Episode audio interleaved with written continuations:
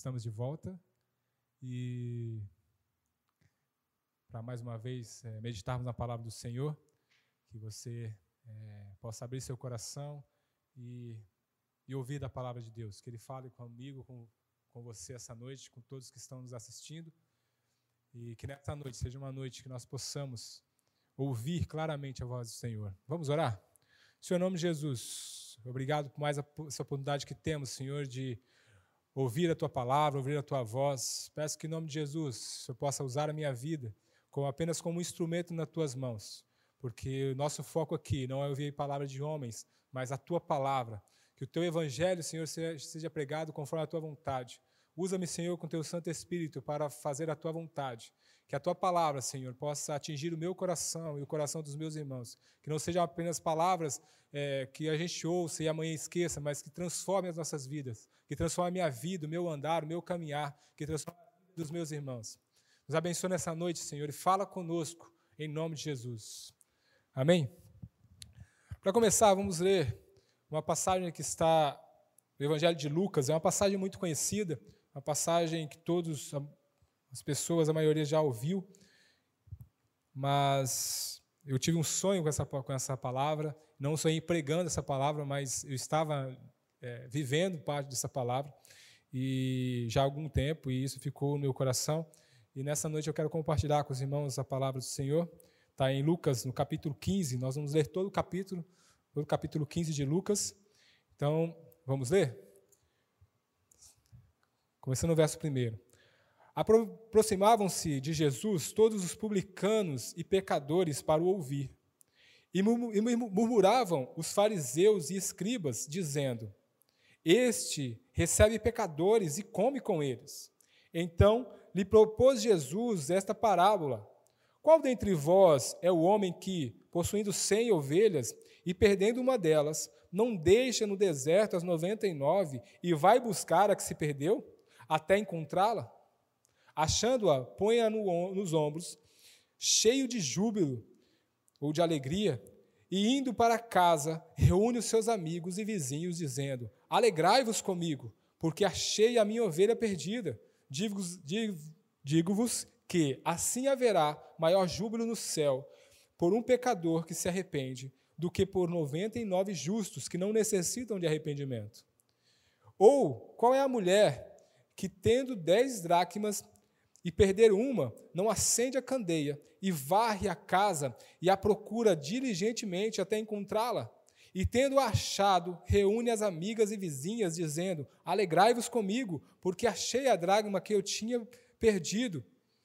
Eu vos afirmo que, de igual modo, há júbilo diante dos anjos de Deus por um pecador que se arrepende. Continuou: certo homem tinha dois filhos, o mais moço deles disse ao pai: Pai, dá-me a parte dos bens que me cabe. Ele lhes repartiu os, os haveres. Passando não muitos dias, o filho mais moço, ajuntando tudo o que era seu, partiu para uma terra distante e lá dissipou todos os seus bens, vivendo dissolutamente. Depois de ter consumido tudo, sobreveio àquele país uma grande fome e ele começou a passar necessidade. Então ele foi a, e se agregou a um dos cidadãos daquela terra, e este o mandou para, para os seus campos a guardar porcos. Ali desejava ele fartar-se das alfarrobas que os porcos comiam, mas ninguém lhe dava nada. Então, caindo em si, disse: Quantos trabalhadores de meu pai têm pão com fartura, e eu aqui morro de fome? Levantar-me-ei e irei ter com meu pai, e lhe direi: Pai, pequei contra o céu e contra ti, já não sou digno de ser chamado teu filho. Trata-me conforme ou como um dos teus trabalhadores. E levantando-se foi para o seu pai. Vinha ele ainda longe, quando seu pai o avistou, e compadecido dele, correndo, e abraçou e beijou. E o filho, e o filho lhe disse: Pai, pequei contra o céu e diante de ti, já não sou digno de ser chamado teu filho. O pai, porém, disse aos seus servos: Trazei depressa a melhor roupa, vestiu, põe-lhe um anel no dedo e sandálias nos pés. Traze também e matai o um novilho cevado, comamos e regozijamo-nos, porque este meu filho estava morto e reviveu, estava perdido e foi achado, e começaram a regozijar-se.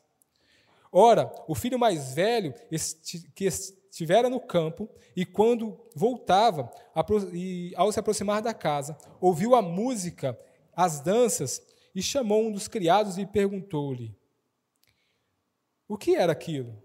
Ele informou: Veio teu irmão, e o teu pai mandou matar o novilho cevado, porque se, se recuperou, o recuperou com saúde. Ele se indignou e não queria entrar. Saindo, porém, o pai procurava conciliá-lo, mas ele respondeu a seu pai: há, tantos anos que te sirvo, sem jamais transgredir uma, da, uma ordem tua, e nunca me deste um cabrito sequer para alegrar-me com meus amigos. Vindo, pois, esse teu filho, que desperdiçou os teus bens com meretrizes, tu mandaste matar o novilho cevado? Então lhe respondeu o pai: Meu filho, tudo que tu sempre estás comigo, tudo o que é meu é teu. Entretanto, era preciso que nos regozijássemos e nos alegrássemos, porque esse teu irmão estava morto e reviveu, estava perdido e foi achado. Muitos conhecem essa, essa passagem ou essas parábolas e conhecem como um filho pródigo. Mas eu não quero é, atentar a esse, a esse texto como alguém que estava dentro do Evangelho, ou estava na igreja e se afastou. Não é esse meu propósito, mas ter uma visão mais clara e mais ampla, ampla desse texto. Nesse capítulo de, é, de Lucas, Jesus ele é seguido por pecadores e publicanos que queriam ouvi-lo, ouvi-lo falar. Mas os fariseus e escribas, que eram os líderes daquela época, que eram os cultos daquela época, murmuravam, reclamavam, resmungavam por Jesus andar e comer, ou dar atenção para aqueles pecadores. Eles não julgavam que era lícito ou que era bom Jesus dar atenção para esses pecadores, eles não julgavam que as pessoas eram merecedoras disso. E isso não, essa não foi a primeira vez que os, que os que os fariseus fizeram isso. Em Mateus 9, 10, nós temos um relato também que Jesus está na casa de um publicano e ele está jantando com esse publicano, que era considerado pecador, era considerado um traidor do seu povo, e eles também murmuram contra, contra Jesus nessa passagem. Há uma outra passagem em Lucas 7, 36 e 38, da mulher que vai chorar aos pés de Jesus. Aquele, aquele que o recebe na casa, aquele, aquele homem, ele acaba também quem é esse? Se ele fosse realmente profeta, ia ver que essa, quem é essa mulher, quem é essa pecadora. Então era comum que as pessoas julgassem as outras, ou julgassem um profeta ou alguém, um mestre, por se relacionar com algum, algum pecador, ou querer se relacionar com algum pecador. Mas Jesus conta essas três parábolas, indo de encontro com esse pensamento, ou, e nas três, nesse, nesse relato também, ele dá, dá respostas à mesma altura mostrando o cuidado e o pensamento de Deus a respeito dos, dos pecadores, ou, ou o, o, amor que ele tem pelos pecadores, por nós pecadores, e como ele quer tratá-los. E nessas três é, passagens, três parábolas, ele coloca os fariseus correspondendo às 99 ovelhas, as nove dracmas e ao filho mais velho. Nós vamos ver isso um pouquinho mais à frente.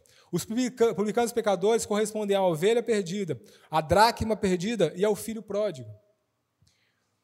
Porque Jesus chega para eles e, e, fala de algo muito cotidiano na época, que era de pastores de ovelhas. E nessas três passagens ele não deixa ninguém de fora. Porque ele também conta da dracma perdida, para mostrar a situação de, do ponto de vista de uma mulher, de alguém que estava ali cuidando da sua casa e tinha aquele dinheiro para comprar o alimento para os seus filhos ou para a sua família. Então ninguém ficou de fora dessas explicações de Jesus. Jesus dá três, três parábolas para mostrar a posição de cada um e para mostrar para os fariseus que eles se achavam tão, tão certos, tão puros ou tão longe do pecado que eles podiam julgar: ah, eu não preciso de salvação, eu não preciso de arrependimento. Eles se achavam muito. Muitos de nós hoje nos achamos dessa forma. Nos julgamos muito sábios porque sabemos alguma coisa da Bíblia ou porque temos muito tempo de igreja. E esse não é o foco, foco de Jesus. Nessa passagem ele fala que ele veio para buscar o pecador, ou aqueles que necessitam de arrependimento. Nas duas primeiras parábolas, Jesus demonstra o amor de Deus para com o pecador e a sua preocupação em encontrar e resgatar o perdido. Muitos têm uma visão de Deus equivocada, uma visão de um Deus severo, pronto a castigar. Quando você vai falar de Deus ou de Jesus para as pessoas, ou as pessoas elas creem num Deus ausente, num Deus que, ah, eu creio em Deus, mas eu não tenho relacionamento com Ele, eu não falo com Ele, eu não preciso, Ele sabe de todas as coisas, eu não tenho, não preciso me relacionar com Ele. Outros têm como um Deus cruel, um Deus que está ali, esperando você errar para te castigar, ou com um conjunto de regras, ou você se te põe debaixo dessa regra, ou você está fora do jogo. Muitos têm que Deus não existe, porque não pode crer num Deus que permite que tantas coisas aconteçam. E nessas três passagens, Deus vai mostrar justamente o amor que Ele tem e quem Ele é perante aqueles que estão perdidos. E esses perdidos que eu estou falando, não é apenas julgando alguém que está me assistindo, eu estou me colocando no meio, porque esses perdidos, Ele está falando dos gentios, daqueles que não eram considerados filhos e foram, através de Jesus Cristo, transformados ou dado poder, como a Bíblia fala, para serem feitos filhos de Deus. Muitos acreditam num Deus impessoal, um Deus que não não está nem aí para o homem. Mas esse não é um Deus da Bíblia. O Deus da Bíblia é um Deus que ama, é um Deus que se relaciona. João 3,16, que é um texto muito conhecido, fala que Deus amou o mundo de tal maneira. Deus amou o mundo. Esse mundo não é, não é o planeta, mas as pessoas, todos aqueles, toda a sua criação, a criação humana. Deus amou de tal maneira que não poupou nem seu filho para morrer por nós, por mim e por você, que somos pecadores. Deus se preocupa com o pecador. Vamos entrar um pouco agora na, na parábola de filho pródigo, eu não vou me demorar hoje. Já nessa parábola, Jesus faz uma comparação entre publicanos e pecadores, os gentios, ou nós que, que estávamos no mundo, e com os fariseus, os judeus religiosos. O filho mais novo e o filho mais velho. Também explica a obra redentora na vida do pecador arrependido, que também está disponível para o filho que se autossuficiente, que acha que não precisa não consegue enxergar a sua necessidade de arrependimento. Essa graça imerecida, esse amor do Pai, essa redenção, esse amor redentor, ele está disponível tanto para um pecador que reconhece que precisa, como aquele que ainda não reconheceu que precisa, que se acha tão bom. Você conhece, conversa com pessoas na rua, e elas se acham tão boas. Não sou uma pessoa muito boa, eu, eu faço isso, eu não roubo, eu não mato, e eu não preciso de me arrepender, eu não tenho do que me arrepender. Esse era justamente o sentimento dos fariseus. Eles achavam que eles cumpriam a lei, que eles estavam ali indo no templo, que eles estavam cumprindo sua, as suas, os seus compromissos religiosos, e por isso eles não precisavam de arrependimento. Eles não precisavam chegar para Deus e reconhecer quem eles eram. Por isso que você vai ver um filho é, mais velho não querendo entrar é, da comemoração porque o, o irmão voltou. Ele, ele se levanta contra o pai para dizer: Ó oh, pai, eu estou aqui sempre contigo. Mas ele estava lá, mas ele não se relacionava com Deus. Ele não sabia quem o pai era, porque pelo simples motivo de não saber ou não ter entendimento do amor que Deus tem pelo filho que estava perdido. Quando nós temos relacionamento com Deus, nós entendemos o amor que Deus tem pela sua criação, pelos seus filhos, por aqueles que estão perdidos por toda a humanidade, até por aqueles que não creem nele, por aqueles que falam mal dele, por aqueles que blasfemam o nome dele. Ainda assim ele os ama e quer que eles caiam em si, como esse, esse jovem caiu em si, e retorne e volte para ele. Esse filho que saiu de casa, ele está um belo dia, e eu, eu quando ele fala em, nesse filho, quando ele começa essa parábola, eu me lembro logo de jovens, de adolescentes, da minha época de adolescência. Quando nós somos tão cheios de achamos que sabemos tudo, nós crescemos e falamos assim: não, a casa do meu pai já não é mais para mim, porque aqui tem muita regra, meu pai é muito antigo, é muito atrasado, ele não sabe como é que as coisas são hoje. Eu preciso fazer isso, eu preciso viver dessa forma e ele não permite. As regras do meu pai estão me prendendo. A casa do meu pai não deixa que eu ganhe o mundo, que eu veja as coisas lá fora. Eu preciso sair, eu preciso ser alguém, eu preciso conquistar, realizar os desejos do meu coração. Talvez esse fosse o pensamento desse jovem que, que pede ao pai que dê a sua parte. Ele quer ir embora de casa. Ele quer viver uma vida segundo o seu conceito, segundo a sua mente e o seu coração, segundo os seus desejos. Por que, que eu sei disso? Porque ele vai e ele gasta tudo, dissolutamente. Esse dissolutamente é alguém que vive uma vida desregrada, uma vida promíscua, uma vida segundo as suas vontades carnais. E não é isso que o mundo hoje prega para você, jovem, para você, adolescente, que você tem que viver e ser feliz, que você tem que pegar e, e, e usar da sua, das suas, dos seus desejos. Está com desejo, faça, seja feliz.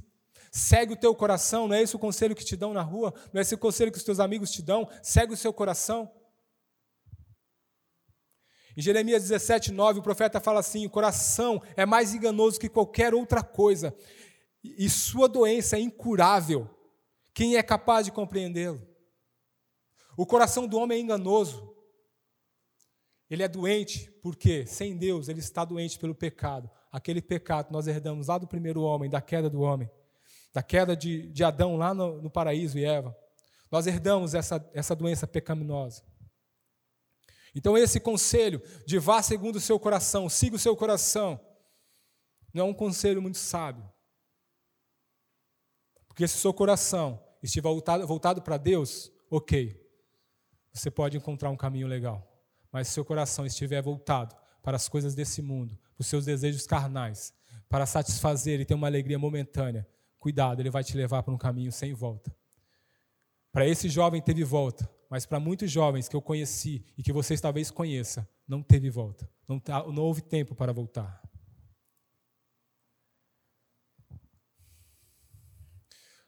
Mas nesse, nessa passagem, desse filho que sai, Jesus não está é, falando de alguém que saiu da igreja, que estava aqui. Não só apenas, pode ser aplicado, claro que pode, mas ele não está falando apenas de alguém que, que esteve um dia na casa de Deus, esteve um dia é, rendido a Jesus e saiu.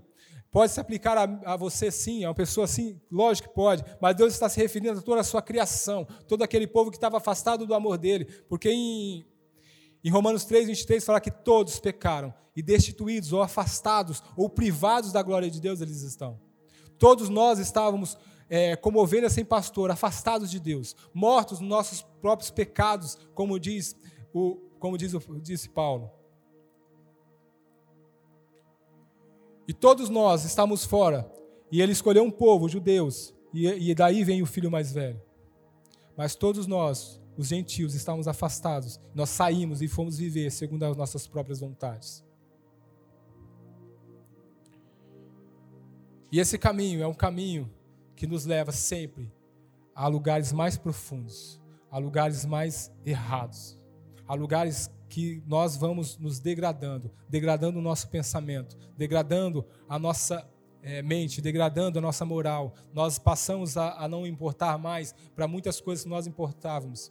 Nós costumamos não dar mais valor a muitos princípios que nós tínhamos, princípios que nós aprendemos com nossos pais, que nós aprendemos na palavra do Senhor, que nós aprendemos segundo aquilo que fomos criados, nós somos, vamos abrindo mão, porque o, o, o poço que a gente está está tão profundo que nós não temos forças para sair. Nós abrimos mão daquilo que nós temos para ficar sobrevivendo.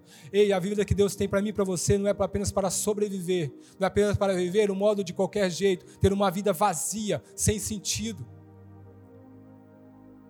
Ele partiu e gastou tudo de uma vida desregulada satisfazendo tudo, todos os seus desejos, deixando de lado os princípios que o seu pai ensinou. E gastando tudo, ele nem percebe, porque se você não, nunca foi do mundo, eu falo com propriedade porque eu já vivi no mundo.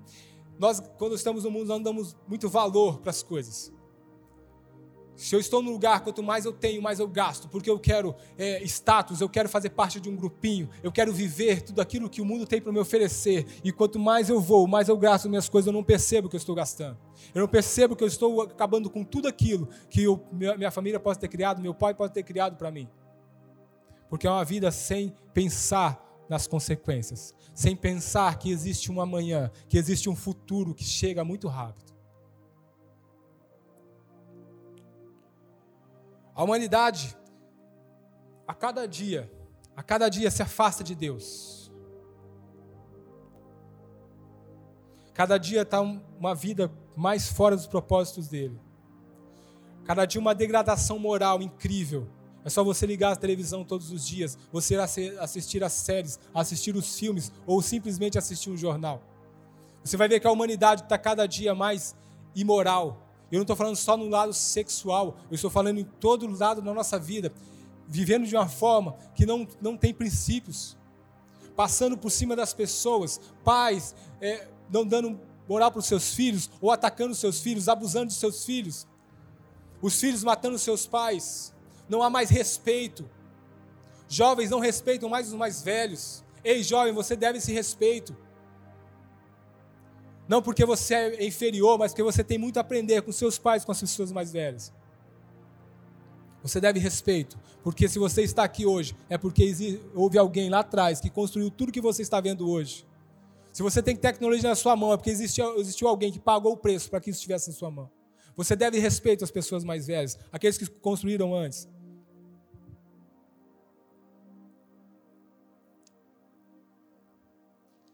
Hoje o que importa são os prazeres. Hoje o que importa são as realizações pessoais. Uma sociedade totalmente hedonista, ligada aos seus prazeres carnais. Casamento não tem mais valor, relacionamentos não têm mais valor. Porque hoje qualquer coisinha é motivo para se separar. Toda hora você vê alguém se separando. Pessoas com um, dois anos de casamento já estão se separando. Pessoas com meses. Ah, eu não me adaptei. O amor acabou. Ei, amor não acaba porque não é sentimento. Amor é decisão. Eu decido amar. E o amor, ele vai até o fim. Eu sou casado há dois anos. Ei, amor, você está me assistindo. Vai me aturar até o resto da minha vida ou da sua. Não aceito isso. Porque o amor está muito além de sexo. O amor está muito além de prazer. O casamento está muito além disso. Relacionamento está muito além disso. Relacionamento tem a ver com amizade, com cumplicidade, com andar junto, com ter, ter sonhos juntos, ter vivências juntos, experiências juntos. É muito além do que apenas prazeres. Voltando para o texto, esse jovem começa a viver dessa forma e ele gasta tudo. E ele chega a uma situação, uma situação tão, tão terrível para ele, que ainda vem uma fome. E ele se vê num lugar, numa terra desconhecida, num país distante, longe da sua família, longe daqueles que ele pedia, podia pedir socorro. E ele aceita e, e se juntaram a um, ao morador de lá e cuidar de porcos.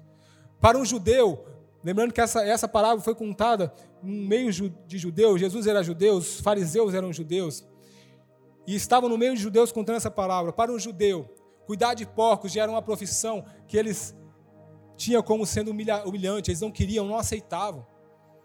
Os judeus tinham, tinha isso para eles, era humilhante.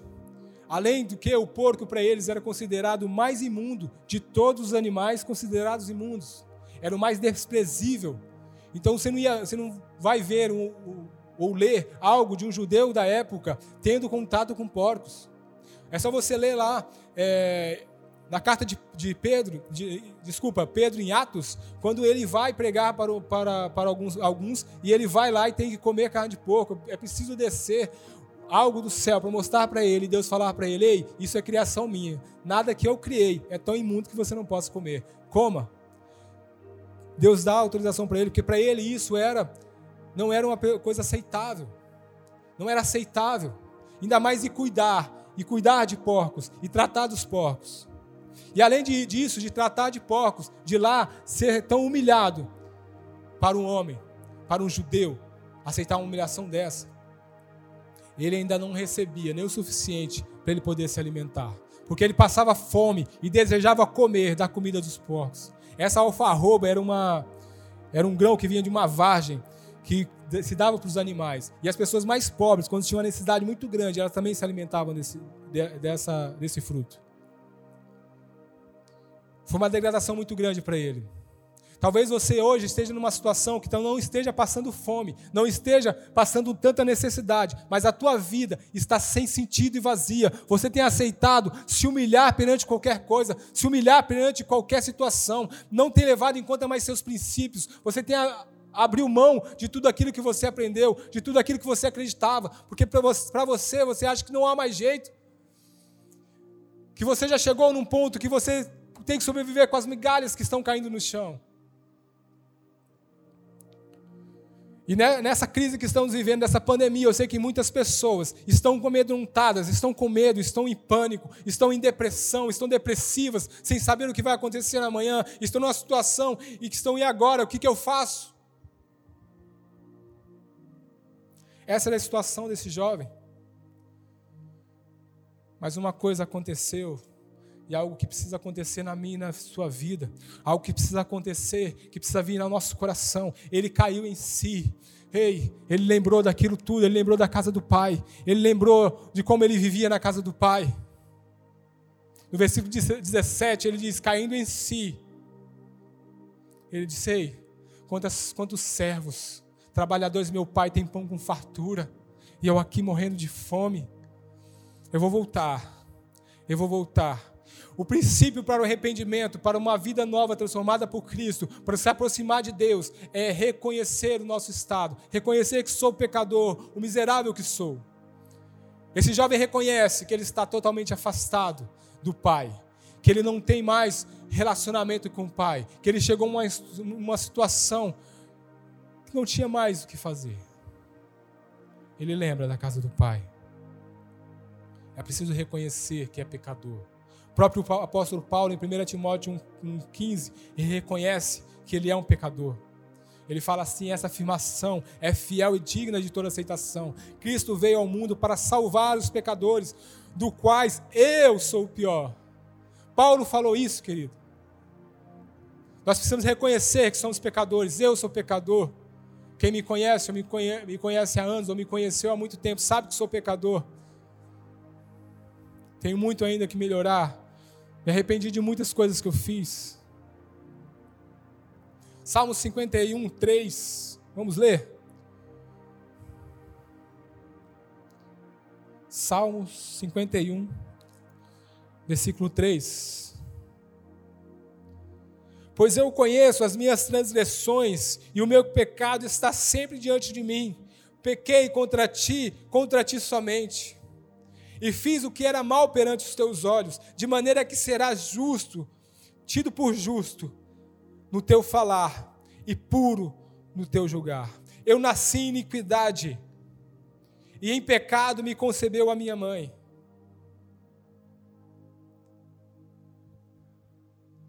Querido, Davi reconhece o seu pecado, reconhece que ele era pecador.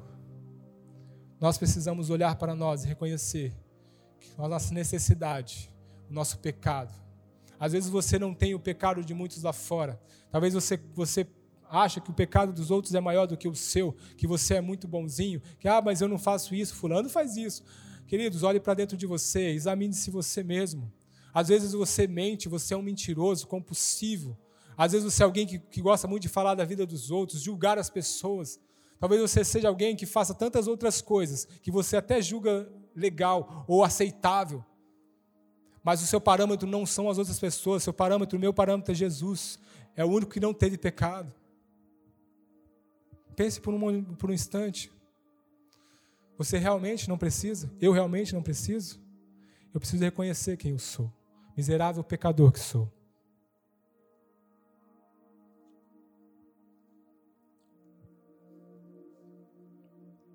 Reconhecer que é pecador é o princípio, é o começo para o arrependimento.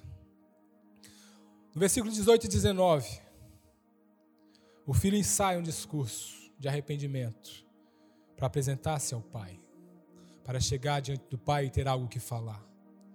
Quantas vezes nós estamos errados, fazemos alguma coisa, nós ficamos ensaiando: o que, que eu vou falar? Qual a desculpa que eu vou dar? Como eu vou me justificar perante as pessoas, perante minha família? Pelo que eu fiz. Eu imagino ele em todo o trajeto indo para casa, imaginando o que ele acharia em casa. Qual seria, como o pai lhe trataria? Será que o pai o receberia? Ele estava achando que foi longe demais, que não havia mais lugar para ele na casa do pai. Não como filho, pelo menos. Qual o seu sentimento? Talvez você nunca tenha tido encontro com Jesus, nunca tenha o reconhecido como seu Senhor. Alguém que nunca teve contato com Cristo, com Deus, já ouviu falar, mas nunca teve realmente um encontro com Ele. Alguém que é cético, que duvida muito de Deus e que Ele talvez não exista. Mas Deus tem tocado no seu coração ultimamente. Você tem acordado com com sentimentos, você tem sonhado com Deus, você tem sonhado com coisas que você precisa melhorar. Deus tem tocado em você e você tem tentado entender o que é isso. Talvez você seja alguém sim que já esteve, já reconheceu o Senhor como o Jesus como seu Senhor, já esteve na casa de Deus, na casa do Pai, com seus irmãos e você, por algum motivo, não importa qual seja, você se afastou também. E seja alguém que está pensando nesse momento, independente de qual seja a situação que você está, ah, Deus não me ama. Ele não me quer. Se eu chegasse, eu vir para ele, vão me julgar. O que vão falar de mim? Qual será o pensamento? Será que Deus não me ama porque ele não conhece? Ele não, nossa, o que eu fiz não tem perdão. O meu pecado é muito grande. Eu andei, eu fui longe demais. Nossa, eu não, não tenho mais jeito para mim. Talvez seja esse seu pensamento, o pensamento que não, eu não tenho mais valor, o meu valor não existe. Eu não tenho valor para Deus, não tenho valor para as pessoas. Será que é esse o seu pensamento? Um pensamento de se culpar pelas coisas que você fez, pelo trajeto que você teve até aqui, por onde você andou até aqui. É esse o seu sentimento? Um sentimento de culpa? De achar que Deus não te ama? Mas vamos vir para o versículo 20 para entender como Deus, como a Emily falou aqui, os pensamentos de Deus a nosso respeito. Qual é o pensamento desse pai a respeito do filho que está voltando? O texto fala que o filho vindo ainda longe, o pai o avista e sai correndo e o abraça e o beija. Independente de quem somos, de quem fomos, dependendo do erro que, que cometemos, o que fizemos antes, quando nós fomos para a casa de Deus, a caminho para os braços do Pai, Ele está lá com os braços abertos, esperando o nosso coração quebrantado e arrependido chegar e receber o abraço dele. Ele está louco para te abraçar, para te beijar. Ele não tem sentimento de culpa para você. Ele não está lá esperando para te julgar. Ele está esperando para te abraçar, para te beijar, para te trazer para Ele. Talvez ele ainda fale para você, filho, quanto tempo eu te esperei, quanto tempo, eu tenho te esperado.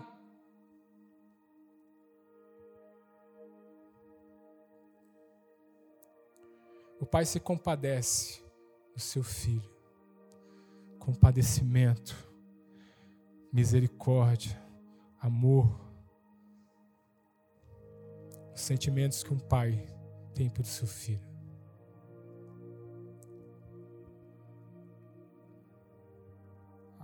Deus, ele não recebe para ele ficar do mesmo jeito, para ele continuar na mesma trajetória. Mas ele recebe porque o Pai sente no coração porque ele começa a falar, ele começa a falar o texto que ele ensaiou para o filho. Pai, para o pai. Pai, eu não sou digno de ser chamado teu filho, pequei contra ti. Eu não sou digno, me trata como os seus empregados. Ele, o pai nem deixa ele terminar de falar, porque o pai já se sente, já sabe, já sente o seu arrependimento. Deus sabe que temos no coração quando estamos realmente arrependidos. Você não precisa ensaiar discurso para Deus. Você não precisa ensaiar palavras bonitas para falar com Deus. Apenas você precisa reconhecer e se arrepender verdadeiramente no seu coração, se humilhar perante Ele, ir perante Ele, e Ele vai te receber. Salmo 51, 17.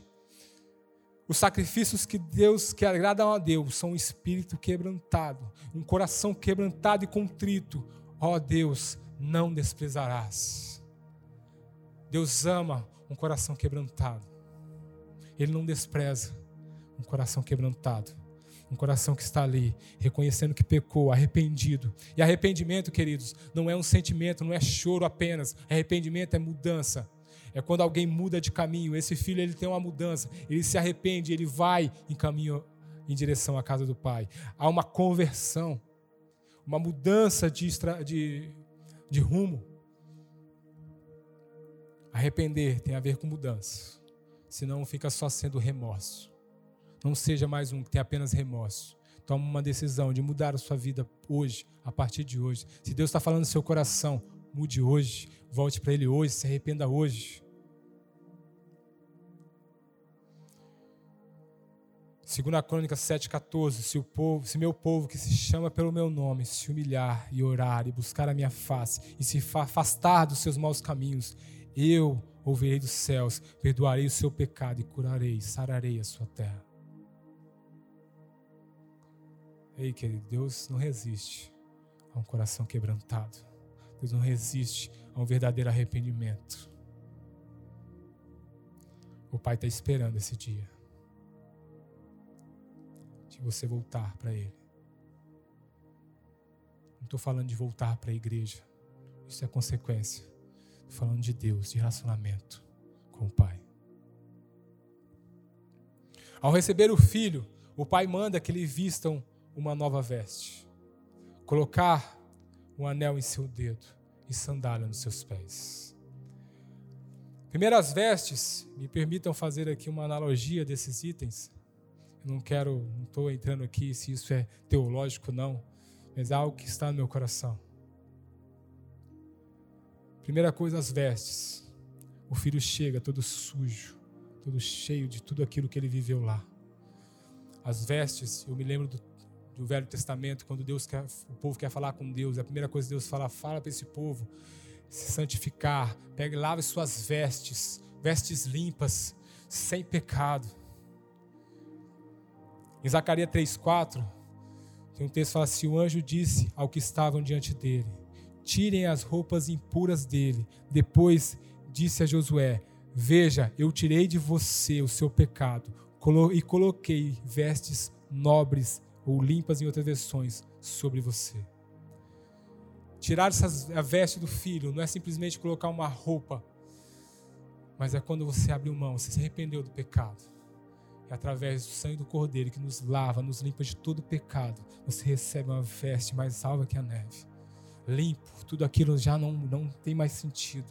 Todo aquele pecado já está lá, para lá, já faz parte do passado. Eis que faço nova todas as coisas. Aqueles que recebem a Cristo, nova criatura são. Tudo novo a partir desse dia. O segundo é o anel. Anel é um sinal de autoridade, marca de família, de filiação. Mas eu também lembro da aliança, a nova aliança de Cristo Jesus na cruz do Calvário, onde ele morreu por nós, para nos purificar de todo pecado. Pagou o preço pelos nossos pecados e nos deu uma nova aliança da graça a graça merecedora. Sinal de autoridade. A partir do momento que você é filho, agora você o representa. Você vai pregar esse mesmo amor que te alcançou, que te alcança aos outros que estão perdidos.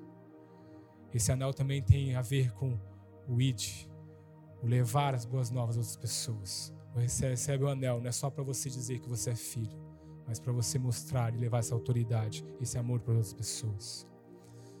As sandálias dos pés é sinal de homem livre. Os escravos não usavam sandálias, os filhos usavam sandálias.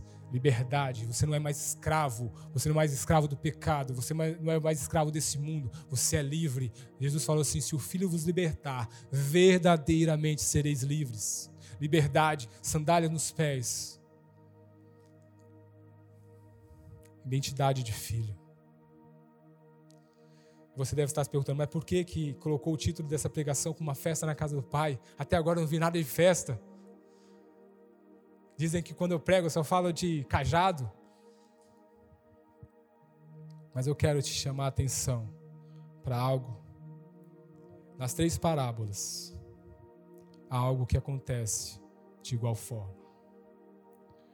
No capítulo 6 e 7, no versículo, perdão, 6 e 7 fala assim. Opa, deixa eu ir para o texto, que eu estou em outro texto.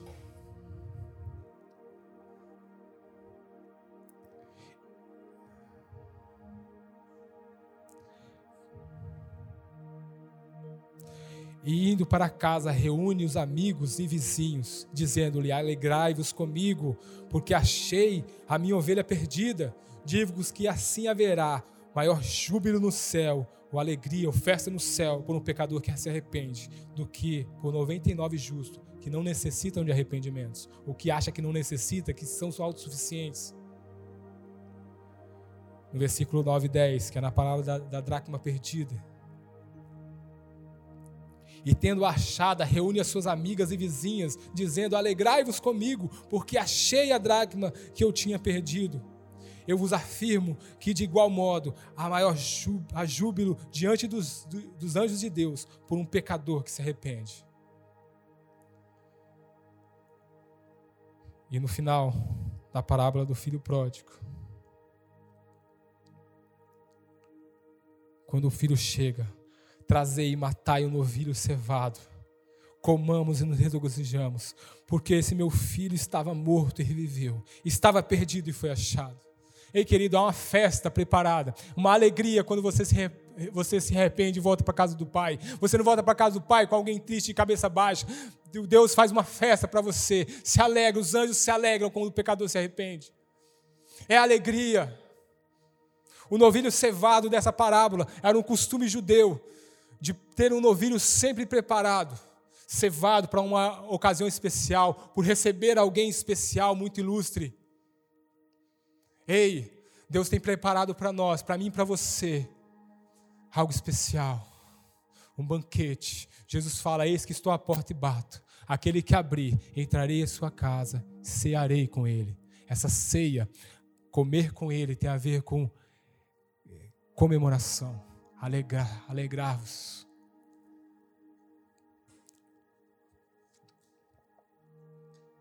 Último texto. Estamos encerrando. Apocalipse 19.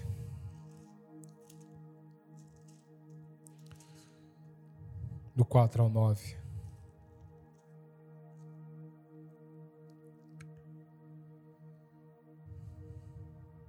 Apocalipse 19. Vamos ler apenas do 4 ao 9. E os 24 anciãos e os quatro seres viventes prostraram-se e adoraram a Deus, que se acha sentado no trono, dizendo: Amém, Aleluia. Saiu uma voz do trono exclamando: Dai louvores ao nosso Deus, todos os seus servos, os que o temem, os pequenos e os grandes. Então ouvi voz de numerosa multidão, como de muitas águas e como de fortes trovões, dizendo: Aleluia, pois reina o Senhor, nosso Deus, o Todo-Poderoso. Alegremos-nos exultemos e demos glória, porque é chegada às bodas do Cordeiro, cuja esposa a si mesmo já se ataviou, pois lhe foi dado vestir-se de linho finíssimo, resplandecente e puro. Porque o linho finíssimo são os atos de justiça dos santos.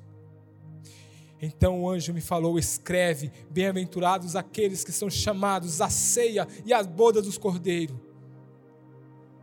E acrescentou: são estas verdadeiras palavras de Deus. Aleluia! Há uma festa, há uma alegria por um pecador que se arrepende. Muito mais do que todos aqueles que se acham merecedores, que se acham muito bons, que se acham todos religiosos e sábios em si mesmos, que acham que não necessitam, que já são justos numerosa multidão se alegrando nos céus.